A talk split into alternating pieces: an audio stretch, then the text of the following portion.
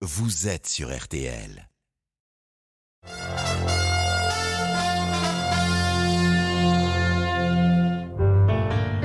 RTL. On apprend à se connaître avec les années, mais est-ce qu'on sait vraiment qui on est Au fond, mais je pense que c'est plus une question de pudeur. J'ai toujours peur de déranger les autres, au fond. Alors, je pose pas beaucoup de questions aux autres, sauf quand j'ai un micro, parce que je suis désinhibé. Donc, ça m'a- ça m'aide parce qu'on m'en pose pas beaucoup non plus comme ça. Laurent Ruquier est l'invité du journal inattendu sur RTL. Je voudrais vous dire que j'ai- failli être top modèle. C'est vrai, si j'avais eu une belle gueule, si j'avais été bien foutu, j'aurais pu être top modèle. Le lendemain, il repart au travail, il fait cocu. Il entend le type qui fait cocu, cocu. Et rapporteur en plus. 12h30, 13h30, Le journal inattendu. Ah, ça, le prénom, c'est très important pour être top modèle. Laurent, c'est nul, par exemple. Laurent Ruquier, Il y a très peu de Janine chez les top modèles. Ophélie Meunier. Il y a des Ophélie, en revanche. Ah, ça, Ophélie, voilà un vrai top modèle. Bon. Les grosses têtes Je ne me rappelais même pas de ça. C'était un sketch que je faisais quand je faisais encore de la scène. Tout le monde ne s'appelle pas Ophélie, mais je l'ai découvert aussi. Merci. Merci pour le clin d'œil. Bonjour, alors Bonjour, c'était il y a une vingtaine d'années. Qu'est-ce que vous voulez? Vous parliez d'Ophélie Winter, évidemment. Bien sûr. Bienvenue dans le journal inattendu. Vous allez voir, c'est très sympa aussi, hein, le samedi en direct ici. La légende dit que vous êtes un monstre de travail. Vos proches confirment. Fidèles aussi, vous êtes. Ceux qui vous entourent au boulot sont là pour beaucoup depuis au moins 15 ans. Plutôt avare en compliments. Champion de la mauvaise foi, vous n'en êtes pas moins un ami précieux pour votre clan. Un clan avec lequel vous bossez, vous partez parfois en vacances et avec lequel vous adorez jouer. Au loup-garou, par exemple, ou à la sardine. Pour ceux qui ne connaissent pas la sardine, c'est une sorte de cache-cache. Présent à 6h le matin à RTL pour préparer votre émission, c'est du taf. Mais ça se fait toujours dans la bonne humeur et surtout dans le rire. C'est ça votre essence, le rire et la curiosité. Toujours prêt à être surpris par une rencontre et si ça tourne mal, il paraît que vous n'êtes absolument pas rancunier. Aujourd'hui, on a une heure ensemble en direct pour parler de ce qui vous passionne, l'actualité, le théâtre, le cinéma, la radio. Quand on bosse avec vous, il faut vous comprendre vite. Vous détestez répéter. Alors je m'engage aujourd'hui à ne rien vous faire répéter et je vous réserve quelques surprises. Laurent Ruquier, c'est votre journal inattendu. Tout de suite, les grands titres de l'actualité. Une nouvelle prise de guerre pour Éric Zemmour. Gilbert Collard quitte le Rassemblement national pour rejoindre le parti Reconquête. Il devrait être ce, soir aux côtés de l'ancien polémiste pour son grand meeting organisé à Cannes. Nous y sommes. Ce scandale en Guadeloupe, alors que l'île a fait face à des émeutes anti-vax depuis trois mois, le procureur de la République révèle que tous ces affrontements sont en fait planifiés et organisés. Un fonctionnaire de police aurait aidé des bandes de jeunes à créer des émeutes dans des endroits précis. Euh, Tout à l'heure, les précisions d'Anne Le Henaf. Et puis dans ce journal, focus sur le succès grandissant du hard discount en France. La météo, c'est avec vous, Valérie Quintin. Bonjour Valérie. Bonjour. Encore une fois, le soleil, eh ben, c'est pas pour tout le monde ce week-end. Non, et c'est toujours pas pour la moitié nord. Alors, on peut avoir une petite éclaircie dans le courant de l'après-midi de façon assez furtive, hein, d'ailleurs, mais on va pas non plus s'accrocher à ça. On va avoir de la grisaille, mais pas de mauvais temps. Le soleil, on va le trouver sur toute la moitié sud, excepté en Auvergne ou encore en région lyonnaise, où là aussi ça traîne un petit peu. Notez que dans le midi, il va y avoir du Mistral à 70 km/h en Provence. Quant aux températures, ça bouge pas. 6 degrés à Aubernais aujourd'hui, 7 à Bayonne et Armentières, 8 à Paris et Honfleur et 14 à Antibes. Merci beaucoup Valérie. Laurent Roquet, vous avez déjà fait la météo? Non, ça c'est quelque chose que je n'ai pas encore fait. Enfin, je l'ai fait quand je faisais des radios locales, parce qu'on faisait tout euh, euh, dans les radios locales. Donc quand je faisais le 7-9, puisque ça m'est arrivé à cette époque-là au Havre, oui, évidemment, je faisais déjà la météo. Il y avait les infos et la météo. Et ben à 13h, une vraie météo par Laurent Ruquier. Le journal inattendu sur RTL. Nous partons à Cannes au début de ce journal. C'est là qu'Éric Zemmour passe sa journée pour relancer sa campagne. Un grand meeting est annoncé ce soir où il compte réunir 4000 personnes et surtout concrétiser un ralliement important, celui de l'eurodéputé Gilbert Collard. Éric Zemmour s'en félicite. Il est au micro de Michael Lefebvre pour RTL. On discute depuis très longtemps de la situation politique. Et on a le même diagnostic depuis longtemps. Madame Pécresse parlait de deux droites irréconciliables. Eh ben moi, je suis le seul à pouvoir les réconcilier. Elle, elle ne veut pas les réconcilier parce qu'elle ne veut pas au nom du cordon sanitaire de l'électorat du Rassemblement National. Et Madame Le Pen ne peut pas les réconcilier parce qu'aucun électeur de LR ne veut voter pour elle. Je suis le seul. Et Monsieur Collard incarne ça, comme Jérôme Rivière ici incarne ça, comme Guillaume Pelletier incarne ça, comme Philippe de Villiers. Tous ces gens viennent d'origine d'origines politiques différentes, de familles politiques différentes, mais ils sont d'abord animés par le même diagnostic que je vous fais, et deuxièmement, ils mettent leur pays, la France, avant leur parti. C'est un tournant, si vous voulez. Il va y en avoir d'autres, vous verrez. Tous les politiques qui mettent leur pays avant leur parti me rallieront. Voilà, réaction recueillie ce matin par Michael Lefebvre. Louis Alliot, membre du Rassemblement national, a réagi ce matin sur l'antenne de RTL également. Il n'est pas surpris de la décision de Gilbert Collard. Écoutez. Je ne parle plus à Gilbert depuis déjà longtemps. Je fais partie des gens comme ça qui sont des malheureusement des mercenaires politiques et qui jouent parce qu'ils jouent en fait. J'ai vu sa vidéo hier, ça l'amuse beaucoup, mais il se rend pas compte que euh, sein du peuple, les gens ne rigolent pas. Électoralement parlant, ça fera euh, comme aurait dit le président Chirac. Et ça fait partie du personnage. La trahison fait partie de son personnage en fait. Ça vous fait sourire, hein, Laurent Ruquier? Oui, parce que d'abord, ce que disait Aimant n'est pas tout à fait vrai. Pour l'instant, il ne prend des gens qu'au Rassemblement national. Même Guillaume Pelletier, qui vient des Républicains. Des Républicains. oui, mais au départ, il, vient lui aussi du camp euh, Front National. Il a démarré comme ça. Et, De Villiers, quand il fera une vraie prise, c'est quand il prendra quelqu'un à Valérie Pécresse, qui était aux Républicains depuis très longtemps. Mais pour l'instant, tous ceux qu'il prend, ils étaient déjà à l'extrême droite. Donc, il parle de y compris Guillaume Pelletier. Il parle de tournant. Éric Zemmour, est-ce que ça va vraiment être un tournant, ce rassemblement ralliement Moi, je ne crois pas. Je crois pas. Je crois qu'au contraire, il est en train de dédaboliser euh, Marine Le Pen et que ça l'arrange bien. À la une également, ce scandale révélé en Guadeloupe par le procureur de la République. Vous le savez, depuis trois mois, l'île fait face à des violences urbaines sur fond de contestation de l'obligation vaccinale. Ces affrontements ont en fait été planifiés et organisés. Un fonctionnaire de police et des jeunes se sont mis d'accord pour choisir des lieux d'attaque. Et il y a eu aussi une volonté claire d'enrichissement. Les explications du procureur de la République, Patrick Desjardins. Tout s'inscrit dans une stratégie élaborée d'un partage de rôles entre les jeunes de Pointe-à-Pitre et notamment de Grand Camp, que chacun dans sa partie de territoire sème la panique et bien bénéficier non seulement de la complicité d'un fonctionnaire de police qui n'hésitait pas à apporter des éléments très précis sur le positionnement de ses collègues pendant les, les nuits d'émeute. Le but était d'une part d'obtenir des sommes de la part de grands groupes en échange de la promesse de ne pas lancer les émeutiers contre leurs intérêts. L'autre visée était de bénéficier de subventions ou à la faveur en tout cas et je pèse mes mots, de relations parfois troubles avec certains élus locaux. Le procureur de la République de Guadeloupe au micro RTL d'Isabelle Hameau, Anne Le Expliquez-nous concrètement ce qu'il dénonce ce procureur. Qui a fait quoi et dans quel but? Alors dans cette enquête, huit personnes ont été mises en examen, dont un fonctionnaire de police à l'encontre duquel le procureur n'a pas mâché ses mots. Il a parlé de trahison. Ce policier était à l'origine de nombreuses opérations depuis le mois de novembre dernier. En fait, les jeunes émeutiers n'agissaient pas au petit bonheur la chance, jamais, bien au contraire.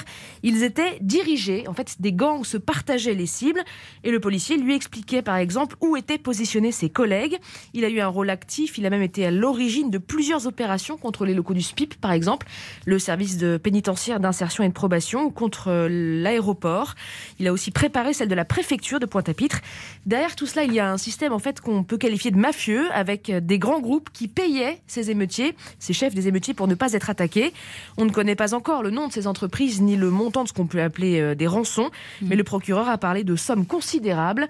On est loin, bien loin des protestations spontanées contre l'obligation vaccinale. Merci Anne Le du service police-justice d'RTL. Laurent Ruquier, vous soupçonniez cette mafia en, Guadeloupe? Euh, Non, pas du tout. Je n'ai pas suivi euh, ça très très près, je dois dire. Mais en tout cas, c'est la journée des trahisons, manifestement. Il arrivera en France à la fin du mois le Paxlovid, médicament censé réduire le risque de développer une forme grave de la Covid. Le pays a enrichi hier également son arsenal thérapeutique avec l'arrivée du Sotromivab. Ces traitements curatifs et préventifs sont disponibles parallèlement à la vaccination pour les personnes âgées, immunodéprimées ou très à risque. Les précisions du professeur Gilles Pialou sur RTL. Là, on est dans le curatif, donc c'est extrêmement important pour les personnes les plus vulnérables. Et, cette indication est, majeure, parce que vous savez qu'en France, il y a quand même 260 000 personnes immunodéprimées, et dans lesquelles un grand nombre ont eu trois injections vaccinales et, qui n'ont pas empêché d'avoir un facteur de risque de forme grave. Et puis surtout, euh, cet anticorps non seulement est efficace contre les formes euh, de microne, mais en plus, c'est une perfusion euh, intraveineuse en une seule fois. évidemment qu'on va avoir dans nos lits des patients qui correspondent complètement à cette indication. Le professeur Gilles Pialou est chef du service des maladies infectieuses à l'hôpital Tenon à Paris. Il est au micro de notre spécialiste santé Odile Pouget. En plus de la Covid, les professionnels de santé font face à la grippe. Le seuil épidémique a été atteint en Ile-de-France, en Rhône-Alpes, Auvergne et en Occitanie. Partout ailleurs, le virus de la grippe progresse. Pour les médecins, les diagnostics sont compliqués car les symptômes des deux maladies, Covid et grippe, sont très proches. Laurent Ruquier, vous êtes exprimé très ouvertement hein, sur les médecins qui prennent la parole dans les médias. Vous avez critiqué la gestion de l'épidémie par Olivier Est-ce qu'on est, selon vous, dans une société où on prend à la parole, quelle que soit sa légitimité, depuis toutes ces années que vous faites ce métier et que vous avez la parole Est-ce que vous avez senti une évolution dans l'expression de l'opinion? Oui, évidemment, avec les réseaux sociaux, euh, aujourd'hui, tout le monde peut s'exprimer facilement. Donc, euh, c'est vrai qu'on parle parfois de sujets qu'on connaît pas forcément bien et qu'on maîtrise pas forcément bien. Moi, le premier, moi, j'essaie quand même plutôt de me taire dans un premier temps, mais moi, mon but, c'est de commenter ce que je vois et ce que j'entends. Et c'est vrai que euh, pendant deux ans, on a entendu quand même tout et son contraire. Après, moi, je sais que et j'ai bien vu que la, pandémie était pas facile à, surmonter. Et j'ai bien, je veux dire, j'ai beaucoup de je veux bien excuser les premières erreurs parce que c'est vrai que ça ne devait pas être facile pour quelques gouvernements que ce soit, pas seulement en France, on le voit à travers le monde. Mais c'est vrai que j'ai quand même euh, compris aussi que certains médecins avaient pris le dessus sur le politique et que heureusement, et moi j'en félicite le président de la République, heureusement depuis maintenant à peu près un an, on comprend bien que la politique a repris le dessus sur euh, les médecins et c'est pas plus mal. Et on voit bien que depuis deux jours où Monsieur Castex euh, a annoncé, on va dire, des jours heureux et meilleurs pour le mois de février prochain, on a déjà des épidémiologistes qui sont sur tous les plateaux depuis hier pour nous dire ah mais non il y a le variant AB2 mais il faut faire attention. Mais en Un sous-variant Omicron. Si on écoute certains médecins, on serait confiné 24 heures sur 24 depuis deux ans. Je dis pas tous, je dis certains. Et cela quand même, donc un but c'est de nous faire peur. Moi les médecins j'aime bien quand ils me rassurent. Entendu. Dans un instant, focus sur le succès grandissant du hard discount en France. A tout de suite pour la suite du journal inattendu avec Laurent Ruquier. Journal inattendu sur RTL. Avec Laurent Ruquier et Ophélie Meunier. Et la suite de l'actualité. Le pouvoir d'achat, une des plus grandes préoccupations des Français. Le prix de l'énergie s'envole, celui du carburant aussi. L'inflation devrait se poursuivre. Dans ce contexte, le marché du hard discount fait le plein.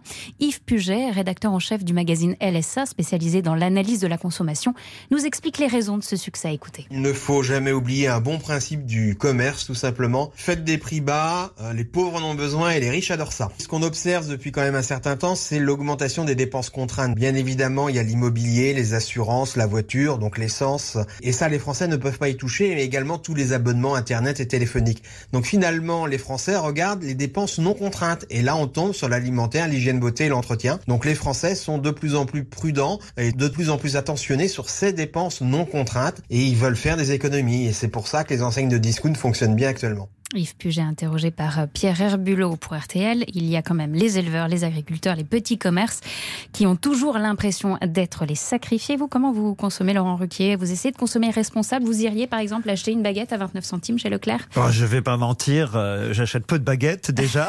ah non, c'est vrai. Et euh, d'abord, je, je, je, me fais couper mon pain. Donc non, mais j'achète pas la fameuse baguette. Donc j'ignore même le prix. J'ai vu évidemment toute cette histoire autour Ouais. de l'affaire Leclerc et je trouve ça terrible évidemment pour les boulangers parce que c'est à eux que- qu'il faut penser euh, en premier lieu parce que euh, je pense pas qu'on va chez Leclerc pour acheter une seule baguette, on achète d'autres choses donc ça les arrange bien. Donc voilà, je pense que c'est pas forcément une belle opération. Tous les résultats sportifs de ces dernières 24 heures, on commence avec le tennis à l'Open d'Australie. Gaël Monfils est qualifié pour les huitièmes de finale. Benoît Paire a perdu ce matin contre le grec Stefanos Tsitsipas en 4-7. Et du côté des femmes, la française Alizé Cornet s'est offert une place pour les huitièmes de finale, elle aussi, le jour de son anniversaire. En foot, match compliqué hier entre Lyon et Saint-Etienne pour l'ouverture de la 22e journée de Ligue 1. Finalement, les Lyonnais se sont imposés 1-0. Ils remontent provisoirement à la 10e place du classement, alors que Saint-Etienne accuse une septième défaite d'affilée en championnat. Ce soir à 17h, Brest affronte Lille et à 21h, c'est pour vous. Laurent Ruquier, Lens reçoit Marseille. Le débrief et les résultats, c'est dans RTL Foot à partir de 20h sur notre antenne avec Xavier Domergue et Eric Silvestro. Laurent Ruquier, je crois que vous êtes un supporter de l'Olympique de Marseille. Plutôt l'OM, oui, oui. Le Hack au départ évidemment, ma ville de naissance, mais ils sont en, en Ligue 2, euh, donc euh, en Ligue 1 c'est plutôt l'OM. Et puis cette information sur laquelle vous avez souhaité vous arrêter à la fin de ce journal, le regain d'amour des Français pour les trains de nuit. Ils existent depuis le milieu du 19e siècle. Aujourd'hui, il y a six lignes nationales. Notre reporter Nathan Bocard est monté à bord du train de nuit Paris-Lourdes qui a rouvert il y a quelques semaines à la demande des voyageurs. Oui, un trajet de 10 heures, presque un, un voyage dans le temps, car euh, j'ai pu revivre toutes ces choses qui rendaient les passagers nostalgiques du train de nuit. Le coucher de soleil par la fenêtre de la cabine, les fameuses couchettes un petit peu trop étroites, avec les pieds qui dépassent, le bruit du roulement sur les rails qui vous berce, et puis les discussions de couloir qui avaient un peu dérangé ma voisine de cabine. Ouais, j'ai mis du temps à m'endormir parce qu'il y avait du bruit dans les couloirs. Non, sinon j'ai bien dormi. Et on arrive à bon port. Arrivé à 8h en gare de Lourdes avec le soleil qui se lève au-dessus des montagnes, la journée de vacances qui peut commencer et surtout l'impression de ne pas avoir perdu de temps. Et c'est ça qui a créé cette demande pour le retour des trains de nuit, cet aspect pratique et écologique puisqu'on gagne du temps sans avoir à prendre l'avion. Forte de tous ces arguments, plusieurs lignes de trains de nuit ont rouvert en 2021. Paris-Nice, puis Paris-Lourdes. D'ici deux ans, Paris-Aurillac suivra. C'est Jean Castex qui l'a annoncé cette semaine. Un succès qui va même dépasser les frontières. Le train de nuit Paris-Vienne a ouvert en décembre et des lignes vers Berlin ou encore Barcelone sont prévues. Et puis, il y a ce train couchette Paris-Briançon, rénové l'année dernière. Et ce train, c'est le théâtre du nouveau roman d'un ami à vous, Laurent Ruquier, Philippe Besson. Le train de nuit a cette particularité qu'il favorise une forme d'intimité et de rapprochement. Et du coup, la méfiance naturelle peut devenir de la confiance, la confiance peut devenir de la confidence, voire de la confession. Et puis, ce que j'aime aussi dans les trains de nuit, c'est la lenteur, précisément. Prendre le temps, c'est peut-être gagner quelque chose. Mais Philippe a une question pour vous, Laurent? Est-ce que ça ne te dirait pas que nous prenions un soir tous les deux un train de nuit pour aller rencontrer des inconnus Je ne suis pas sûr parce que justement cette fascination pour euh, les trains de nuit m'interpelle parce que moi je suis pas très fou de la promiscuité pour tout vous dire. Ah, c'est compliqué et, dans et un c'est vrai nuit, que ouais. dans, dans les trains couchettes j'ai quand même l'impression que c'est bon, on n'est pas tout à fait euh, dans une intimité euh, euh, réduite. Mais j'aimerais bien essayer pour aller à Venise par exemple. Mais Ouais. moi je voudrais carrément non mais alors voilà moi je veux l'Orient Express, je veux voilà. Mais le train de nuit la même En plus je connais la deuxième partie du roman, Du roman de, de- de Besson donc ça me donne un peu moins envie. je, je rappelle d'ailleurs que ce livre est disponible aux éditions Julliard, Paris, Briançon. Les trains de nuit, c'est aussi un peu l'éloge de la lenteur, en fait, prendre le temps, vivre un Alors voyage comme vrai. une aventure. Ça c'est vrai que c'est bien. Et finalement, on est dans une société où tout va un peu vite, une info en zappe une autre, un événement en zappe un autre. Ça fait du bien aussi de reprendre le temps. Oui, c'est vrai que moi, c'est parfois quelque chose qui me manque, euh, cette, euh, ce temps de prendre le temps. Et, et peut-être c'est pour ça que je suis quelque part attiré par cette idée du train de nuit, de me dire, je vais, plutôt que de me précipiter dans un avion pour partir, et en plus, c'est vrai qu'écologiquement, c'est mieux. Euh, c'est vrai que, bon, voilà, peut-être c'est quelque chose que je ferai dans mes prochains voyages. euh, Mais, mais je ne peux pas promettre. Je crois qu'il a entendu la réponse. Au début de cette émission, il y a un rituel, c'est l'autoportrait. Oula. Mon invité se présente lui-même. Laurent, vous avez 58 secondes, c'est votre autoportrait sur RTL. Voilà la règle, vous avez une seconde par année de vie pour vous présenter, vous avez 58 ans, donc 58 secondes. Alors Laurent Ruquier, qui êtes-vous? Bonjour, je m'appelle Laurent Hugues Emmanuel Ruquier. Je suis né en 1963, une année durant laquelle le président américain Kennedy mourra dans un cabriolet. S'il avait utilisé une capote, ça ne serait pas arrivé. Si mon père en avait mis une, je ne serais pas là non plus. Je suis né au Havre à une époque où le maire n'était pas encore un panda, mis en cage par le président de la République. Très vite, j'ai aimé faire rire et n'étant ni riche, ni beau, ni costaud, il fallait bien trouver quelque chose. Jusqu'à l'âge de mes 14 ans, j'ai habité au cinquième étage d'une HLM sans ascenseur, ce qui fait que j'ai encore de bonnes jambes aujourd'hui et que je sais aussi qu'une fois qu'on est en haut, on peut redescendre très vite si on a oublié quelque, quelque chose. Et j'essaie en tout cas justement de ne pas oublier d'où je viens. Et je viens d'une époque où j'écoutais RTL seul dans ma chambre pour sortir de l'ennui. Je rêvais déjà d'animer les grosses têtes et d'écrire des pièces de théâtre. Et voilà pourquoi je me pince encore chaque jour pour vivre Vivre ce qui était peut-être rêvé, mais qui reste inattendu. Vous êtes l'homme qui a vécu ses rêves de gosse. Voilà. C'est formidable. J'ai fait 58 secondes. Mais pile, le gong a sonné à pile 58 secondes. C'est ça la radio. Il y a dix ans, vous vous êtes lancé, vous, vous venez d'en parler, dans l'écriture d'une pièce qui s'appelle Un couple magique. À partir du 12 février prochain, eh ben, on pourra enfin la découvrir sur scène, cette pièce au Théâtre des Bouffes parisiens. Une comédie abracadabrante, mise en scène par Jean-Luc Moreau. Je pose le décor. Pierre-François Cadabra, joué... Je redis. Pierre-François. Cadabra, voilà, joué par Stéphane Plaza, est un magicien un peu maladroit, un peu maladroit, un peu ringard, et très amoureux de sa chère Claudine, Valérie Mérès, qui est sa compagne, mais aussi sa partenaire de scène. L'agent du couple, Jean-Philippe Janssen, voudrait évincer Claudine pour placer quelqu'un de proche de lui. Je ne dis pas tout. Alors Pierre-François Cadabra va devoir redoubler d'habileté pour sauver la place de celle qu'il aime. Les gens vont venir voir un couple magique pour rire. On vous connaît, on vous connaît aussi en tant qu'auteur, mais pas que parce que c'est aussi une pièce truffée de tours de magie. Comment est venue cette envie d'allier humour et magie? Alors c'était vraiment l'idée de faire un vrai boulevard parce que c'est une vraie pièce de boulevard. Il y a certaines pièces que j'ai pu écrire ces dernières années où j'essayais de faire passer des messages. Je pense à droite à gauche qui était sur la politique ou euh, pourvu qu'il soit heureux qui était sur le coming out. Là, pas du tout. Il n'y a pas de message. Euh, je crois que les gens ont besoin de ça en ce moment. C'est une vraie pièce de boulevard pour se marrer et qui en plus effectivement va être spectaculaire grâce au tour de magie parfois réussi, j'espère, par Stéphane Plaza, parce que je trouve que je ne pouvais pas trouver un meilleur, un meilleur interprète pour jouer un magicien maladroit, parce qu'on connaît sa maladresse. Euh, je dois être honnête en, expliquant qu'évidemment, il y a dix ans, j'ai pas écrit cette pièce ni pour Stéphane, ni pour Valérie. Cette pièce, on devait la jouer Isabelle Mergot et moi, il y a dix ans. Donc vous aviez écrit le rôle pour vous Exactement. Je suis assez maladroit moi-même. Hein. Euh, on m'appelle main de merde, vous voyez, comme, comme Plaza. Et donc, euh, et puis ça s'est jamais fait parce que Isabelle s'est mise à écrire elle-même ses pièces, et donc la pièce est restée dans un tiroir. Puis au cours, au cours d'un voyage avec Stéphane, Valérie, euh, Jean-Philippe, on est parti en Afrique il y a deux ans de ça. Euh, Stéphane a dit tiens, moi je cherche une pièce. je me suis rappelé que j'avais cette pièce dans un tiroir et je l'ai réadaptée et réécrite pour eux. Et le choix justement de Stéphane Plaza, Valérie Mérès et Jean-Philippe Janssen, on en parle dans un instant. Restez avec nous. À tout de suite. Le journal inattendu de Laurent Ruquier avec Ophélie Meunier sur RTL. Le journal inattendu de Laurent Ruquier avec Ophélie Meunier sur RTL. Laurent Ruquier, votre vie, c'est aussi une histoire de, troupe, hein, une histoire de bande. Valérie Mérès, Stéphane Plaza, Jean-Philippe Janssen, on le sait, font partie des sociétaires des grosses têtes. C'est volontaire de, de, de, faire aussi du théâtre avec des gens que vous connaissez bien comme ça J'ai essayé à un moment donné de m'en sortir, justement, parce que j'ai commencé comme ça au théâtre. Au, départ, les comédiens ne voulaient pas jouer ma, ma première pièce. C'est comme ça que ça s'est passé à l'époque. Ça s'appelait La presse est unanime. C'est une pièce que j'avais écrite pour Isabelle Mergot. On avait eu beaucoup de mal à la monter. C'est Gilbert Rozon, que je vais citer, qui avait eu cette idée, c'était mon producteur. Mm. Gilbert qui avait dit, prends les gens de ta bande. Et on s'était retrouvés sur scène avec Raphaël Mesrahi, Isabelle Mergot, Isabelle Alonso, Stevie, et, et, et, voilà. c'était déjà une troupe.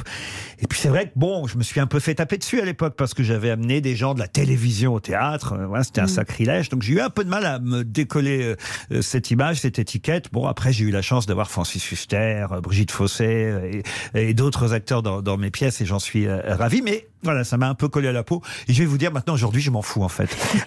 Donc aujourd'hui, je crois que les gens ont envie de s'amuser. Stéphane a fait ses preuves au théâtre déjà parce que je l'ai vu, je l'aurais pas engagé comme ça.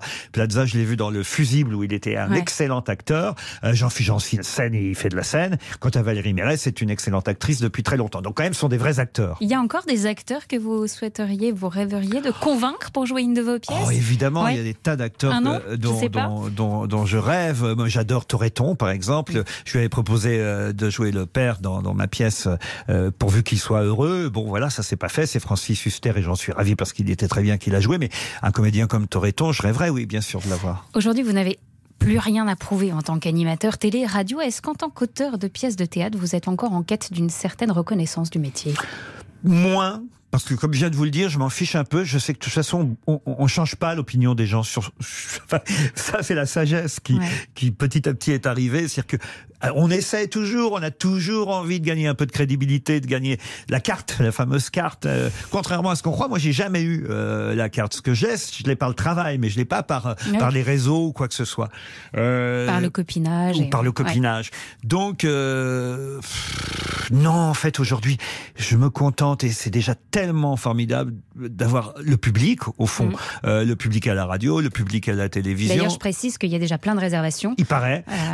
il paraît billetterie cartonne avant même que la pièce ait commencé. Le public dans les salles, c'est déjà, c'est déjà beaucoup. Mais bien sûr que par exemple, quand j'ai écrit les pièces précédentes, que ce soit à droite, à gauche, ou même la pièce sur l'homosexualité qui me tenait à cœur, puisque c'était aussi mon histoire, au mm. fond, euh, pourvu qu'il soit heureux, j'aurais espéré avoir euh, parfois des critiques un peu plus, euh, on va dire, objectives, mais non, je resterai de toute façon le, le, type qui vient du Havre, qui, qui, a fait de la radio, de la télé, puis qui s'est mis au théâtre par hasard, ce qui est faux, parce que j'ai toujours rêvé d'écrire des pièces de théâtre, peut-être même avant de faire de la radio et de la télé. Et, puis maintenant, on sait qu'il y en a qui ont eu des sacrés succès. Euh, je préfère Ah, mais ça, j'ai jamais eu à me plaindre pour le coup.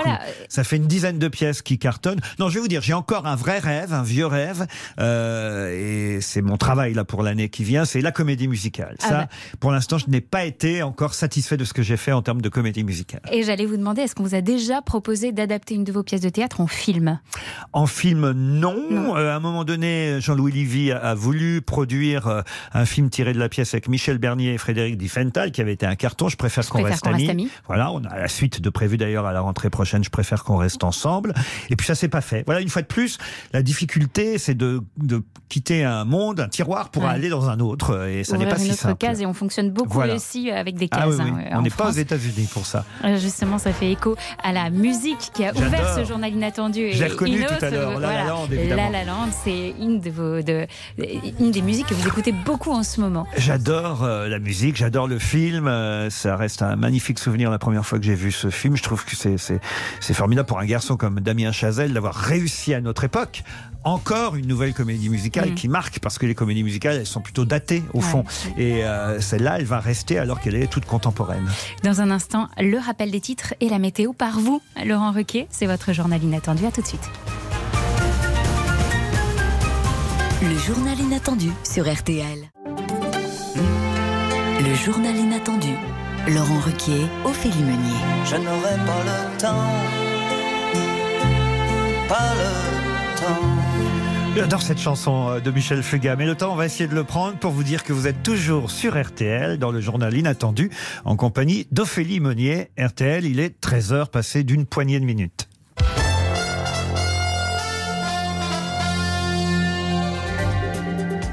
Et le rappel des titres, c'est avec vous, Laurent Ruquier. À Cannes, Éric Zemmour a acté le ralliement de son ami Gilbert Collard. Ce dernier sera présent ce soir à l'occasion d'un grand meeting. Le candidat du parti Reconquête se félicite d'être celui qui réconcilierait les deux droites. C'est la troisième défection en trois jours pour le Rassemblement national. Et le camp de Marine Le Pen, pour l'instant, minimise. Les violences qui secouent la Guadeloupe depuis près de trois mois sur fond de contestation de l'obligation vaccinale ont été parfaitement planifiées et organisées avec notamment l'implication active d'un fonctionnaire de police. Un scandale qui a été dénoncé par le procureur de la République. Une information judiciaire a été ouverte. Quatre personnes ont été placées en détention provisoire, dont le fameux policier. Les sports, maintenant, au programme aujourd'hui l'Euro de handball avec un écrasant succès aux Pays-Bas. Les Bleus vont maintenant euh, rempiler à 18h contre l'Islande. Ça se passe à Budapest. L'occasion pour eux, en tout cas, de poursuivre un sans faute dans cette compétition et de se rapprocher un peu plus d'une qualification pour les demi-finales. En football, les affiches de la 22e journée de Ligue 1, c'est Brest-Lille à 17h, Lens-Marseille à 21h. Et hier, on peut rappeler que Saint-Etienne s'est incliné à Lyon 1 à 0. L'Olympique lyonnais remonte provisoirement à la dixième place du classement. Hélas pour les Verts, il reste lanterne rouge. Et puis, coup de gueule de René Bousquet. Oula, Bouscatel, pardon, je ne le connais pas. René Bouscatel, le président de la Ligue nationale de rugby. Il ne décolère pas. L'organisateur de la Coupe d'Europe a annulé hier le match que Toulouse devait jouer contre Cardiff parce qu'il y avait trop de joueurs contaminés à la Covid-19 dans le club toulousain.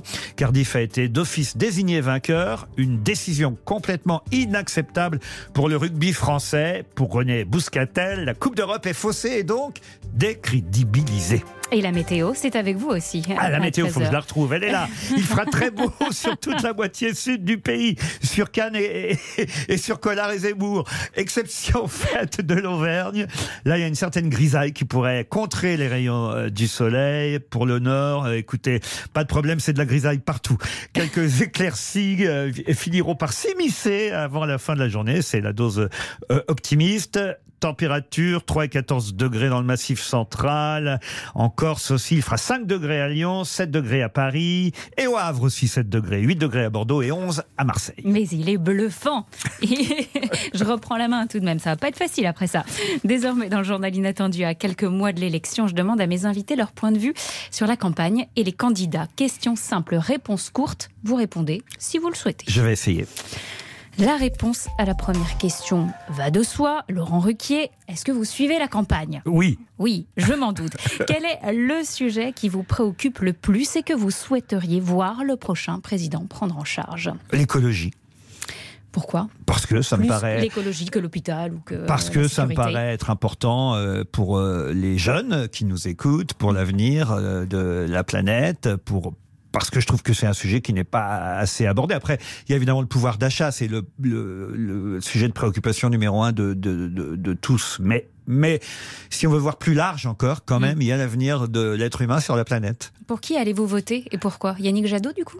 Je ne sais pas encore. À un moment donné, j'avais pensé voter euh, euh, Jadot, mais franchement, là, au moment où je vous parle, je ne sais pas. Mélenchon? Je l'ai fait. Mélenchon parce que je sais que vous l'avez Je l'ai fait. fait déjà, mais euh, hélas, je sais qu'on ne devrait pas voter comme ça, mais je vais voter utile. Donc j'attends euh, de savoir ce qui va se passer dans les prochaines semaines pour faire mon choix. Et mon choix, il peut être large. Il va de Jean-Luc Mélenchon en passant par Yannick Jadot jusqu'à Emmanuel Macron. Pour qui êtes-vous sûr alors de ne pas voter? Ça, vous avez déjà fait tout ça. Je suis sûr de ne pas voter pour l'extrême droite. Euh, euh, je pourrais être amené à, voter Valérie Pécresse euh, au deuxième tour en fonction de la personne face à qui Elle est. elle serait. Donc voilà, comme les Français ont voté Chirac face à Jean-Marie Le Pen Mhm. en 2002. Mais euh, bon, voilà, on connaît ma tendance plutôt à gauche, même si tout ça aujourd'hui ne veut plus dire forcément grand-chose. Laurent Ruquier, vous souhaitiez vous arrêter aussi sur cet article consacré à René Déobaldia dans le cadre de notre partenariat avec le Point 7 académicien de 103 ans. Ben oui, d'abord parce que c'est un dramaturge aussi, certes un poète, un écrivain, mais un dramaturge. Il a écrit de nombreuses euh, pièces de théâtre. Et puis c'est vrai que c'était la une du point sur les centenaires. Euh, moi, j'ai toujours dit, ah, j'ai pas envie d'être centenaire. Et puis c'est un peu pour ça aussi que je m'en prenais parfois à Véran, qui estimait que quand on avait 95 ans, c'était encore jeune. Non, moi je trouve pas. Mais bon, finalement, quand je lis euh, l'interview euh, dans euh, Le Point accordé à François-Guillaume Laurin de René Déobaldia, je me dis, ah bah 103 ans, on peut être encore en forme, parce que manifestement, il fait preuve de beaucoup d'esprit et, c'est très amusant ce papier. Et ça vous fait peut-être changer d'avis sur les vieux. Mais enfin, attention, je crois quand même que ce sont des exceptions. Mm. Euh, tout le monde n'a pas eu la chance d'être académicien français ou architecte. Je dis ça parce qu'il beaucoup d'architectes qui vivent vieux, pas tous, mais, mais beaucoup. Euh, non, quand même, hélas, quand on va, et j'y suis allé encore récemment parce que j'avais un oncle dans un EHPAD euh, il y a pas si longtemps que ça encore, on voit quand même que l'état de nos centenaires, c'est pas forcément ceux qu'on lit dans la presse et qui ont la chance d'être interviewés. Les personnes âgées d'ailleurs euh, au centre du film de Kev Adams. Il sera notre invité dans un court instant. À tout de suite sur RTL pour le jour- journal inattendu. Nous sommes toujours avec Laurent Ruquier. Viens voir les comédiens, voir les musiciens, voir les magiciens qui arrivent, viens voir les comédiens. Le journal inattendu de Laurent Ruquier Le journal inattendu de Laurent Ruquier. avec Ophélie Meunier sur RTL. Et juste avant la pub, il chantait les comédiens. Bonjour Kev Adams. Bonjour. Merci d'être avec nous. Vous êtes avec nous depuis euh, l'Alpe d'Huez où vous présentez. Ça va la, la, la nuit était courte? Bah en fait c'est pas ça, c'est que je m'attendais. En fait je vous écoute là depuis une petite demi-heure avec beaucoup de plaisir d'ailleurs je dois le dire et je m'attendais pas du tout à ce que ce soit moi. Et du coup vous avez dit et du coup vous avez dit bonjour Kev Adams et j'ai eu la voix de de ah merde c'est maintenant. Voilà donc, euh, donc, euh, voilà. Ça s'est entendu, mais il n'y a aucun problème. Bah, un grand bonjour à vous, et évidemment une grande salutation à mon ami Laurent euh, que j'apprécie et j'adore l'entendre parler de tous ses nombreux projets, c'est très agréable. qui vous a choisi, hein, puisque Kev Adams, vous êtes l'invité euh, de Laurent Ruquier pour son journal inattendu. Euh, votre dernier film, Maison de retraite, vous jouez le rôle de Milan. Pour éviter d'aller en prison, vous devez faire 300 heures d'intérêt généraux dans une maison de retraite. Ça va être un enfer jusqu'à ce que vous soyez adopté finalement par les pensionnaires. Ce film, Kev Adams, vous l'avez coécrit. C'est un exercice inédit hein, pour vous. Est-ce que ça vous a plu, puisqu'on a quand même ici dans ce studio aussi un auteur avant tout? Exactement, c'est la première fois que j'ai la chance de, de faire cet exercice. Je dis j'ai la chan- chance parce que c'est un, un exercice qui nous apprend beaucoup. J'ai eu la chance d'écrire avec Catherine Diamant. Euh, euh, Laurent connaît très bien euh, la sœur de Catherine d'ailleurs, avec qui il travaille régulièrement. Et euh, Catherine a, a amené une patte incroyable. Elle avait déjà écrit un script qui était le, le scénario d'Adopte un veuf avec André Dussolier. Et du coup, euh, elle m'a amené aussi son expertise. Elle, elle savait un petit peu comment construire un scénario. J'avoue que moi j'étais un petit peu plus novice dans le dans l'exercice et ça a été passionnant de, de Mhm. coécrire ce film. Et ça a été passionnant de pouvoir écrire des dialogues en, en s'imaginant les gens, le- les acteurs, pardon, le- le- les dire et après les voir les dire sur le plateau. C'était encore plus incroyable. Donc je comprends de plus en plus le plaisir de l'écriture. Vous, Laurent Ruquier, vous l'avez vu, hein, euh, Kev Adams Mais oui, en fait, pourquoi j'ai choisi dans Kev ce Parce que j'ai vu deux films coup sur coup avec lui. Ouais. Euh, c'est le hasard qui a fait ça. Je suis allé voir le Lelouch euh, parce qu'on recevait Claude Lelouch la aux grosses têtes, voilà. Et euh, j'ai vu Kev, un Kev différent d'ailleurs parce que jouant le fils de Gérard Darmon dans une scène très émouvante et je l'ai trouvé très très doué. Mais je savais savais déjà qu'il était doué. Mais là, de voir deux films très différents comme ça, l'un après l'autre, je me suis dit quand même, tiens, c'est c'est bien d'en parler. Euh, je suis très fier. Je ne le produis pas, Kev. J'ai aucun avantage financier à, à- à ces aventures, donc euh, c'est c'est d'autant mieux de pouvoir mettre en avant comme ça le talent de quelqu'un. Et, et voilà, je suis simplement fier. Euh, il ne doit rien. On l'a vu, il a fait trois mois dans, dans Demande qu'à en rire, mais il avait déjà fait un spectacle avant. Il aurait eu de toute façon le, le même parcours, même s'il n'était pas passé dans cette Ah, je émission. suis pas d'accord. Je- Ah, je me permets de te couper, Je suis pas d'accord. Si, si, si, mais moi je le pense. Je rappelle à nos auditeurs que voilà, vous vous êtes connus sur le plateau d'On ne demande qu'à en rire. Voilà, mais, Euh, mais il est resté très peu de temps. Il est resté très peu de temps, mais il a, ça a été très marquant parce que Mais évidemment. c'est est- au-delà de ça, c'est là que tout a explosé pour moi. C'est-à-dire qu'avant, je jouais déjà mon spectacle, c'est vrai, mais ça, ça fonctionnait très mal. Et Oui, c'est à mais- partir de On ne demande qu'à en rire qu'on a commencé à vendre du billet. C'est à partir d'On ne demande qu'à en rire que j'ai eu la chance de connaître justement cet esprit de troupe. Euh, Laurent, il faut le préciser parce que c'est quand même, quand même quelqu'un d'extrêmement humble. Déjà à cette époque, on faisait rien, ni moi, ni Jérémy Ferrari, ni Ahmed Silla, ni personne. Il prenait des heures pour nous donner des conseils. Faites attention à ça, soyez prudents là-dessus. Euh, ça, c'est super, appuyez là-dessus. En fait, il y a très peu de gens qui font ça. Et tu as bien fait, Laurent, de préciser, je le produis pas. Parce que pour la plupart des gens avec qui il fait ça, il ne les produit pas. Il fait ça juste parce qu'il aime les artistes, parce qu'il aime faire découvrir les gens euh, aux gens, parce qu'il aime le public, parce qu'il aime ces rencontres entre les artistes et le public. Enfin, il suffit de voir les spectacles qu'il produit, c'est à chaque fois délirant. Il a fait de, de gens des stars, que je parle de Michael Gregorio, de Gaspard Proust, qui sont évidemment des artistes de génie, mais on sait pertinemment, et je me mets vraiment dans la même case que ces gens-là, que s'il n'avait pas mis son petit coup de pouce, le petit coup de pouce du destin, et peut-être que le destin s'appelle un peu Laurent Ruquier, et ben tout ça ne serait pas arrivé. Voilà, c'est tout. Euh, bah, écoutez, c'est gentil, euh, Kev, mais en tout cas, moi, ce que je voulais. On est là à se lécher les. Bah, allez-y, c'est le moment. hein, à se cirer les pompes. Non, mais. On après. je, le fais, de- je le fais d'autant plus que euh, on est tous, dans ce métier, on a tous des, des, des détracteurs. Kev, il en a eu aussi Mm. à un moment Bien donné, parce que le succès est arrivé vite. Et quand le succès arrive vite, on fait vite des jaloux, au sein même d'ailleurs de la profession des, des humoristes. Moi, je l'ai toujours défendu, parce que j'ai toujours trouvé qu'il était très très doué, euh, et que je sais ce que ça suscite comme jalousie quand on démarre très vite et qu'on réussit très vite dans ce métier. Et depuis, je trouve que d'abord le fait d'être encore là, ça, euh, ça cloue le bec euh, à beaucoup de ceux qui eux ne sont plus là déjà. Et, et puis voilà, au cinéma, on voit bien qu'avec ces deux films, il est très très doué, et, et je suis très fier. En 2010, euh, Laurent Ruquier, voilà ce que euh, vous dites sur Kev Adams. On est en 2010. Il a une bonne gueule, une tchatche, une énergie. Et le fait qu'il ait choisi cette vision Jones, ça le positionne. Avec Kev Adams, il y a enfin un vrai jeune dans l'humour. Maintenant qu'il est Pardon, hein, Kev. Un peu moins jeune. Qu'est-ce que vous- vous- Ne vous excusez pas. Mais vous justement, dites- c'est ça qui totalement était la vérité. difficile. Qu'est-ce que vous diriez de lui aujourd'hui? Quelle est sa singularité, sa force, son talent à Kev Adams Mais justement, c'est ça qui est euh, incroyable, c'est qu'il ait réussi à passer ce stade. Ça n'a pas été facile parce que c'est vrai qu'il a longtemps été le jeune, puis devenu le faux jeune, et maintenant c'est fini ça. Quand on le voit effectivement, là, évidemment, il joue le fils de Darmon, mais enfin Darmon, on sait quel âge, quel âge il a, donc euh, euh, c'est normal qu'il joue encore des, des rôles qui correspondent à son âge. Mais en tout cas, il n'a plus 15 ou 20 ans, ça c'est sûr. Mm. Euh, il pourra pas jouer les rôles qu'il a pu faire euh, avec euh, la fameuse série sur les profs ou tout ça il y a, il y a quelques années, mais il y a d'autres choses qui s'ouvrent à lui aujourd'hui et on le voit même à travers cette comédie euh, sur euh, la, la- la maison de retraite parce qu'il est entouré d'acteurs. Il faut le faire d'être entouré de Gérard. Il y a une scène, Il y a- des scènes avec Gérard Depardieu absolument Daniel incroyables. Prévost, Mylène de Mongeau, Marthe Villalonga, Gérard Depardieu et j'en passe. Enfin bref. Ouais, c'est des cadors, comme on dit. Donc, il faut se retrouver euh, du Léry, il faut se retrouver face à des gens euh, comme ça. Et, et il en tient la dragée haute. Parmi euh, les autres talents que vous produisez, Laurent Ruquier, vous le disiez il y a un instant, hein, Kev Adams, il y a Vincent de Dienne. Voilà comment Vincent de Dienne parle de vous en tant que producteur. Je me souviens quand j'ai dit à Pierre Palmade que j'étais produit par Laurent Ruquier, euh, Pierre m'a dit euh, Oh là là, c'est formidable, euh, Laurent, il aime le talent des autres. Et la formule m'a marqué je l'ai- trouvé très juste et c'est pas si fréquent en fait. Voilà. Il est génial. Co- comme il a été sur scène, il sait ce que c'est.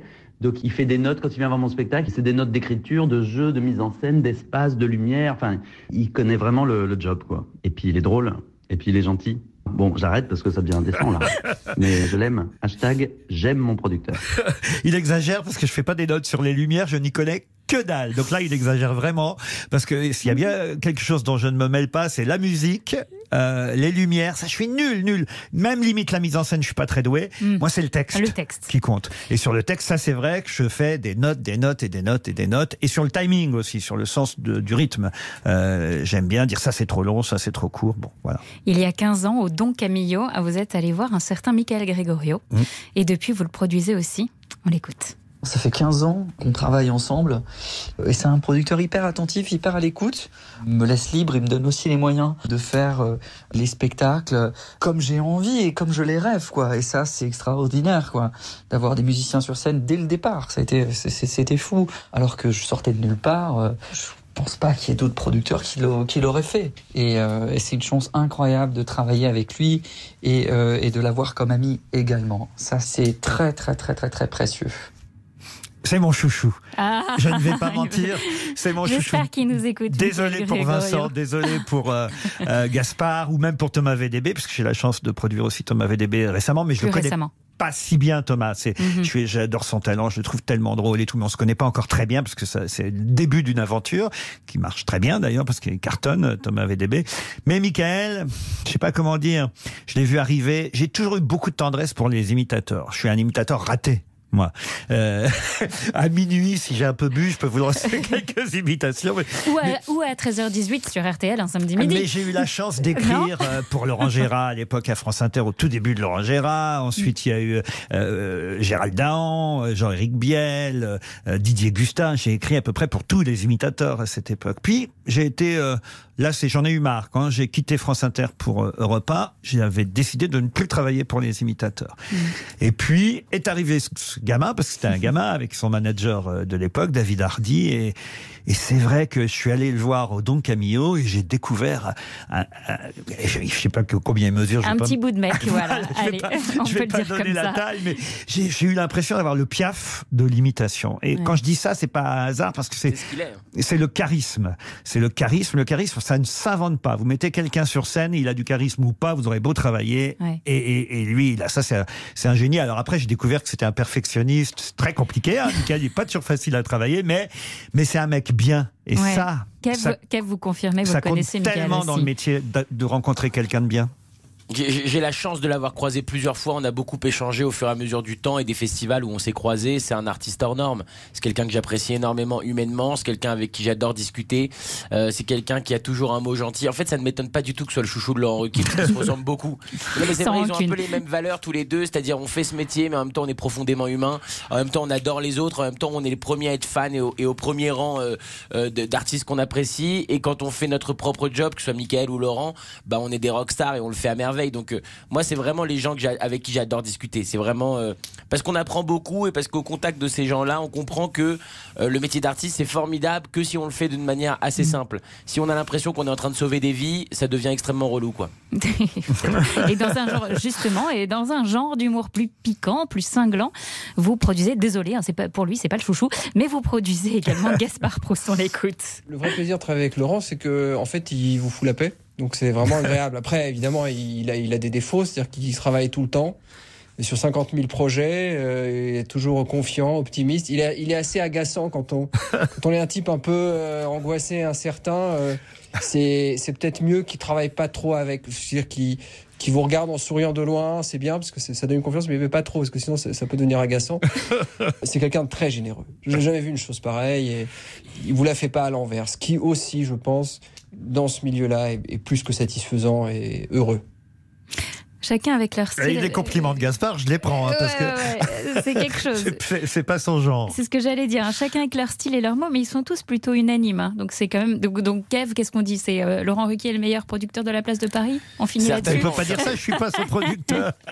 Non, mais certainement, certainement. En tout cas, un des meilleurs, c'est sûr. Merci Kev. Maison de retraite de Thomas Gilou, ça sort le 16 février dans les salles et vous êtes aussi donc à l'affiche du dernier Claude Lelouch. L'amour, c'est mieux que la vie. C'est un plaisir de vous avoir. Merci Exactement, je remercie une fois fois de plus, Laurent, d'avoir voulu mettre la lumière sur moi. Ça me touche énormément. Et, euh, et bah ouais, carrément, à bientôt. Et bravo encore pour tout. C'est c'est toujours très inspirant de- d'entendre tout ça. Merci beaucoup. Laurent Ruquier, vous êtes un découvreur de talent, mais aussi un grand admirateur et le premier fan de Marie Laforêt. Ah. On ne peut pas faire un journal inattendu sans Marie Laforêt.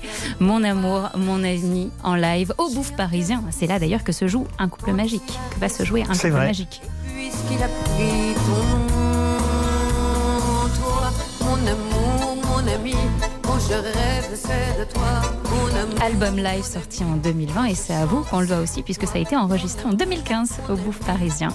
Restez avec nous. À tout de suite sur RTL. Mon ami, et je sais très bien pourquoi. Le journal inattendu sur RTL. Le journal inattendu de Laurent Ruquier avec Ophélie Meunier sur RTL. Je veux tout simplement une boule. Diane Tell, boule de moi. Parole de Laurent Ruquier. Vous êtes aussi parolier. J'en ai fait très peu de chansons. J'ai dû écrire trois chanson. chansons et, celle-ci est peut-être la plus réussie pour Diane. Oui. Ceux qui nous écoutent en ce moment vous connaissent avant tout pour les grosses têtes, avec une équipe qui a évolué hein, depuis 2014. Alors allons-y, partons en coulisses. Comment vous les rencontrez, vous les recrutez, ces fameuses grosses têtes Sur quels critères principaux Je veux bien écouter parce que moi je ne le sais pas moi-même. Ah, c'est vrai Mais non, parce qu'il n'y a pas de règle. Ouais. En fait, il n'y a aucune règle. C'est le hasard des rencontres, c'est euh, quelqu'un dont je vais voir un extrait euh, dans une émission, euh, sur YouTube ou ailleurs. Non, franchement, il n'y a, il y a- il y a pas de règle. Bon, faut quand même, a priori, avoir bon caractère. vous, vous, vous disiez aussi que c'est le- les chauffeurs de taxi étaient aussi. euh, quand vous Alors disiez ça, c'est plutôt chose- une fois que les, les grosses têtes sont recrutées. J'écoute leur, euh, leur, leur avis, c'est toujours intéressant parce qu'on sait que les grosses têtes, c'est très écouté par les chauffeurs de taxi. Ça m'amuse toujours d'avoir leur opinion. Mais pour rentrer aux grosses têtes, faut faut pas être susceptible, en tout cas, ça c'est sûr. C'est le premier critère. Et puis ensuite, il faut quand même être drôle ou cultivé, Est-ce qu'il y a ou les quelqu'un deux. Oui, alors là, c'est le top. Est-ce qu'il y a quelqu'un que vous rêveriez d'avoir que vous n'avez pas encore convaincu? Oh oui, il y en a, il y en a quelques-uns. Je pense à, à Patrick Timsit, je cours après depuis euh, des années. Euh, Ça, ça peut peut-être surprendre quelqu'un euh, parce qu'on est, on se connaît pas. Même à la limite, on est peut-être fâché. J'en sais, j'en sais trop rien, mais je pense à, à Edouard Baird. Ce serait évidemment euh, une, une grosse tête, grosse tête, ouais. incroyable parce qu'avec le sens de l'improvisation, le, le- le génie du verbe. Bon, mais je ne le connais pas, on se connaît pas. Il y a eu des malentendus entre lui et moi, donc euh, c'est pas pour demain. On sait jamais, on sait jamais. Peut-être qu'ils nous écoutent. La semaine prochaine, dans les grosses têtes, en tout cas, il y a des retours et un petit nouveau. Oui. La deuxième de François-Xavier de Maison. Oui. Le retour de Mélabédia. Et vendredi, une première pour. Jean-Luc Reichmann. Pourquoi Jean-Luc? Ben parce que je me suis souvenu quand même qu'avant d'être l'animateur euh, des jeux euh, qu'il anime avec succès sur TF1, c'est quelqu'un quand même qui a euh, fait beaucoup rire. Au début avec des imitations, euh, cette voix qu'il sait euh, Mm. utiliser euh, et un esprit de répartie, euh, même quand il était chauffeur de salle ou quand il faisait la voix pour d'autres animateurs. Donc c'est ce Jean-Luc Reichmann là que j'espère retrouver aux grosses têtes vendredi. Et puis vous partagez aussi l'amour du théâtre. Ah oui, ça évidemment. Euh, je le disais au début de cette émission, vous êtes un grand joueur. Alors c'est le moment de jouer jouer. Dans les grosses têtes, tous les après-midi, vous faites deviner à vos sociétaires qui sont les auteurs de grandes citations. Ah oulala. C'est toi Mais Ouais. j'ai pas les fiches là. je devrais y arriver quand même. Allez, on va essayer. Ah, attendez, attendez, attendez que je donne la règle. c'est vous qui allez devoir deviner qui sont les auteurs euh, des phrases suivantes et ces phrases vous concernent. Aïe, ah c'est pas pareil. Ah voilà, ce sont donc des proches qui m'ont dit des choses sur vous. Comme pour vos grosses têtes, vous avez le droit de me poser des questions pour savoir de qui il s'agit. Première phrase, qui m'a dit Avec tout ce qu'il fait, Laurent Ruquier, je me demande vraiment quand il trouve le temps d'avoir des relations sexuelles. Ça c'est une grosse tête qui a dit ça? non, c'est pas une grosse tête. Ah, euh, quelqu'un, quelqu'un euh, euh, de je- proche, très proche? Oui, quelqu'un de très proche. Je vous donne un indice théâtre et un couple magique. Donc quelqu'un avec lequel vous bossez ensemble. Jean-Luc Moreau, Absolument, le metteur en scène. Le metteur en scène. Allez, deuxième phrase. Laurent Ruquier. Lui, il arrive à faire les deux, c'est sûr. Laurent, Laurent Ruquier, c'est une marieuse. Il forme des couples sur ses plateaux et il en est très fier. Qui m'a dit ça Ah, ils forment des couples sur les plates. Euh, Peut-être, comment il s'appelle Johan Rioux, non Non, c'est une femme. Ah, une femme. Euh, Daniel Evenou, euh, Christine Bravo. Sortez de vos grosses têtes. Ah, encore, faut sortir des grosses têtes. Allez voir du côté de la télé. Du côté de la télé, ça n'est pas Catherine Barma, il y a bien longtemps qu'elle n'a pas prononcé mon nom. Donc, euh, euh, Léa Salamé. Absolument, Léa Salamé. Allez, une dernière, Laurent Ruquier, qui m'a dit...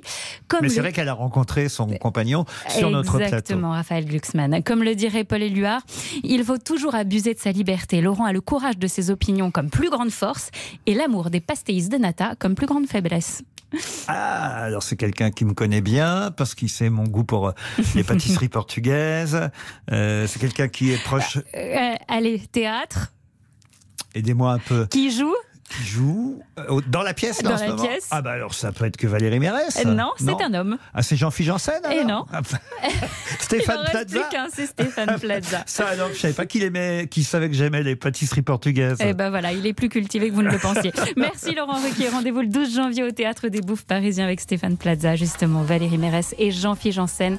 Un couple magique. Euh, le 12 janvier, j'ai dit c'est le 12 février, pardon. Tout de suite sur RTL, c'est entré dans l'histoire avec Laurent Deutsch. La semaine prochaine, je reçois l'écrivain David Fuenquinos pour son livre numéro 2, hein, qui est un carton. Très bon week-end à tous sur RTL et à samedi prochain sur Marie Laforêt, bien sûr. Merci à vous.